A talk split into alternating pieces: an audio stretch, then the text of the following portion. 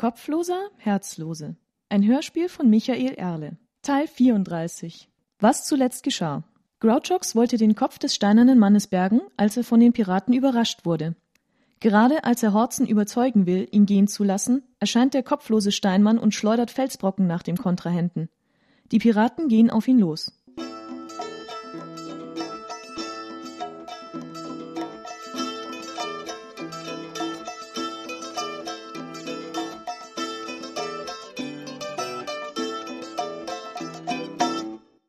Mit einem Aufschrei riss sich der Schelm den Mantel vom Leib und warf den Stoff über das granitene Gesicht. Was, wenn der Steinerne durch seine Augen sehen konnte, obwohl der Kopf nicht mehr auf den Schultern saß? Das würde erklären, warum er so zielgenau seine tödlichen Würfe hatte anbringen können. Er spähte zum Koloss hinüber. Tatsächlich ließ dieser sein Wurfgeschoss soeben sinken und die drei Piraten konnten sich dem Mann aus Stein nähern. Sie begannen wie zuvor ein Spiel des raschen Angriffs und schnellen Rückzugs. Das beschäftigt sie eine Weile.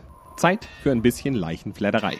Er sprang zum gefallenen Thorak hinüber und nahm das Messer aus seiner leblosen Hand. Der Kopf des ehemaligen Söldners war fast in zwei geschlagen. Er war ohne Zweifel sofort tot gewesen. Grouchox fühlte einen Kloß im Hals. Widerwärtig war der Kerl gewesen, aber ein Kamerad. Wer konnte sagen, ob er nicht nur von dem grauen Messer so verdorben worden war? Mit starrer Miene wurde ihm klar, dass er den Gefallenen nicht würde bestatten können. Wer ständig um sein Leben rennt, hat keine Zeit für die Toten. Ein kurzes Gebet, ganze fünf Wörter, dann kehrte er zurück zu seinem Wagen. Er hiefte den Kopf samt des umhüllenden Mantels hinein und wollte sich gerade aus dem Staub machen, als er auf einmal eine Klingenspitze auf der Brust bemerkte. Er sah das glänzende Metall entlang zu ihrem Führer. Es war Horzen, leicht vornübergebeugt und mit Blut auf dem Hemd. Ich hab dir nicht die Erlaubnis gegeben zu gehen. Sei kein Trottel. Willst du dich ewig mit dem Kopflosen herumschlagen? Lass das mal meine Sorge sein. Woher will ich wissen, dass du mir die Wahrheit sagst? Ich kann es dir beweisen. Ich habe ein altes Pergament, auf dem alles über den Mann aus Stein geschrieben steht. Lass sehen. Es ist hier in der Manteltasche. Keine Mätzchen. Ganz langsam. Und lass die Hände vor dem Körper, wo ich sie sehen kann. Bist du aber misstrauisch?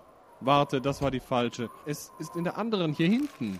Langsam gehen. Ich komme mit. Und lass die Hände. Ich weiß, ich weiß, da, wo du sie sehen kannst. Das ist ja wie auf der Zauberschule hier. Die Gaukler machen das auch einmal im Jahr für ihre Kinder. Im Zuschauerraum sitzt immer der alte Zaubermeister und sagt dir, wie du dich halten sollst und wo du. Interessiert mich nicht. Auf einmal ertönte ein weiteres metallisches Geräusch und Horzen wurde mit Wucht vornübergeschleudert. Er landete vier Schritt weiter auf der Erde und rührte sich nicht mehr. Ein Stück Felsen, groß wie ein Mastkrug, kullerte neben ihm auf die Erde. Sollte es aber. Der alte Zaubermeister hat nämlich auch immer mit Sachen nach mir geworfen, wenn ich es nicht richtig gemacht habe. Er bedeckte die Augen des steinernen Hauptes wieder mit seinem Mantel, bevor der Rumpfmann noch einen weiteren Stein werfen konnte. Als er erkannte, dass der Pirat sich wieder zu rühren begann, packte er die Deichsel des Wagens und zog ihn so schnell er konnte fort. Er schlug den Weg zum Strand ein, wo er seine Beute mit großer Mühe in das Boot verlud, mit dem Thorak von der Hotsensie zurückgekommen war. Er schob den Kahn ins Meer, bis ihm die Wellen an den Bauchnabel reichten, dann zog er sich selbst an Bord und ruderte mit einigen unerwünschten Kurven nicht etwa zu seinen Kameraden, sondern auf das Flaggschiff der Seeräuber zu. Grouchox spähte ins Dunkel, ob er auch den Umriss der Güldesel ausmachen konnte und trieb sich zu noch größerer Eile an. Fast wollte er den Abstecher zum Piratenschiff streichen, um noch schneller bei Zoruna zu sein. Sein Zeitgefühl sagte ihm, dass mindestens schon eine Dreiviertelstunde verstrichen war, seit sich ihre Wege getrennt hatten. Mehr als die Hälfte länger, als sie zu warten versprochen hatte. Doch es half nichts. Er musste den Umweg in Kauf nehmen, wenn die Flucht der Söldner gelingen sollte. Längsseits der Hortensie lag ein weiteres Ruderboot verteut. Wie er erwartet hatte, sprach ihn vom unbeleuchteten Deck aus eine Wache an. In der Finsternis erkannte er kaum den Umriss des Postens. He da! Wer kommt? Ich bin's, Idiot! Wer soll's denn sonst sein? erwiderte der Schelm mit verstellter Stimme. Thorak? Schlaukopf! Wir werden an Land gebraucht. Also alle rein mit euch ins Boot und rüber zur Zisterne. Der kopflose Kerl spielt sich auf und erzählt jedermann. Ist gut, wir kommen. Ich fahr noch rüber zu den anderen und nehme sie in mein Boot. Geht ohne mich an Land und meldet euch bei Horzen. Yep. Der Pirat begann seine Kumpane zusammenzutreiben. Grouchox ruderte weiter, bis er sich sicher war, dass ihn keiner an Bord mehr sehen konnte. Dann legte er die Hände in den Schoß und lauschte. Als die Bootswache von Bord gegangen und außer Hörweite war, fuhr er zurück. Am Bug des Seglers liefen zwei Seile vom Heck ins Wasser. Sie waren straff gespannt, und so vermutete er, dass es sich hierbei um den provisorischen Ersatz für das Ankertau handelte, mit dem andernorts auf Königsfang gegangen worden war. Er zog das graue Messer aus der Tasche, pflückte den Hamster vom Griff und schnitt die behelfsmäßige Verteuung entzwei. Sofort begann die Hortensie davon zu driften. Der Schelm ließ die Klinge und den Prinz wieder in den Falten seines Gewandes verschwinden und machte sich endlich auf den Rückweg zur Güldesel. Es dauerte nicht lange, bis er den Handelssegler ausmachen konnte. Zoruna hatte noch keine Segel gesetzt, sondern ließ das Schiff von einem Ruderboot aus der Bucht schleppen. In ein paar Minuten konnte er den pullenden Kameraden entweder helfen oder sie von Deck aus anfeuern. Er hatte sich noch nicht entschieden. Eigentlich lag ihm nichts an schwerer körperlicher Arbeit, aber der Erfolg des Abends machte ihn übermütig. Fast wie im Rausch fuhr er dahin. Plötzlich wurde ihm klar, dass es nicht seine Siegestrunkenheit war, die ihn in der schwarzen Nacht Farben sehen ließ und das kalte Geräusch des Windes dämpfte. Seine Nackenhaare stellten sich auf. Er blickte über die Schulter zum Bug, wo er tatsächlich die gekrönte Gestalt seines Ziehvaters erkannte, der auf dem Kopf aus Stein saß.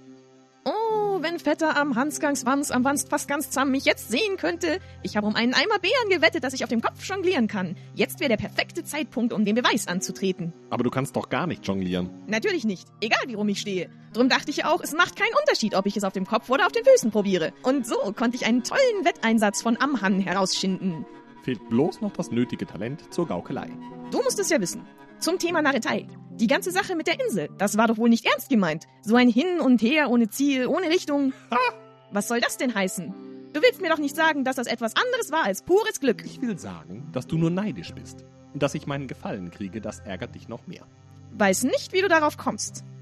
Oha, so nicht. Wir hatten eine Abmachung. Du bekommst das Messer, ich bekomme meinen Gefallen aus Hewastels alte liebe Falten verwaltets Küche. Versuch nicht, mich übers Ohr zu hauen. Können wir uns nicht auf was anderes einigen? Wie wäre es, wenn ich statt des Messers diesen Kopf hier nehme? Der ist gefährlich, du hast es selbst gesehen. Der Mann aus Stein wird dich ewig jagen und er ist unbesiegbar.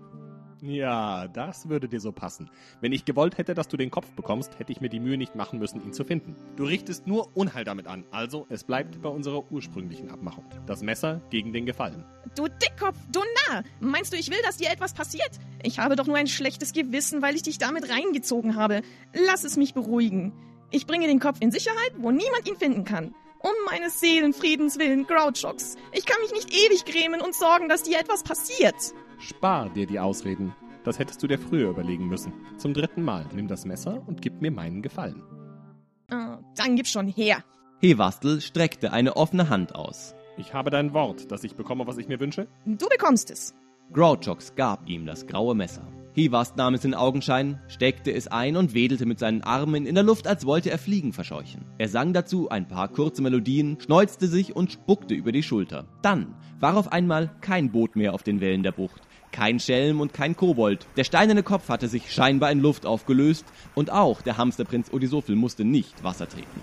Wie sich Honigschlieren in warmer Milch auflösen, so war auch er verschwunden.